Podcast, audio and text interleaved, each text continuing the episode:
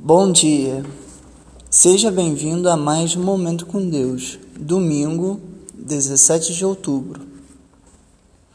Os anjos não são, todos eles, espíritos ministradores enviados para servir aqueles que hão de herdar a salvação?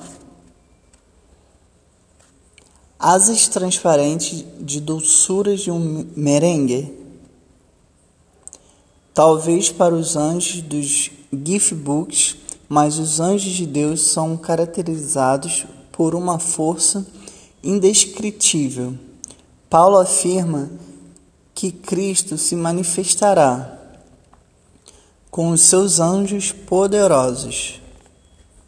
Na palavra traduzida por poderosos, poderosos, temos o adjetivo dinâmico os anjos possuem força dinâmica.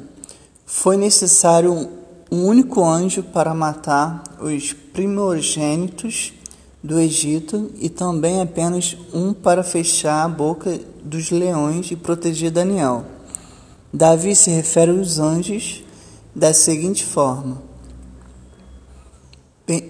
Bendigam o Senhor, vocês seus anjos poderosos que obedecem a sua palavra. Salmos 103, 20. Não adianta falar com os anjos, eles não vão ouvir. Os ouvidos deles estão sintonizados apenas com a voz de Deus. Eles são espíritos ministradores que cumprem as ordens de Deus e seguem apenas suas instruções. Jesus declarou que eles estão sempre vendo a face de meu Pai Celeste.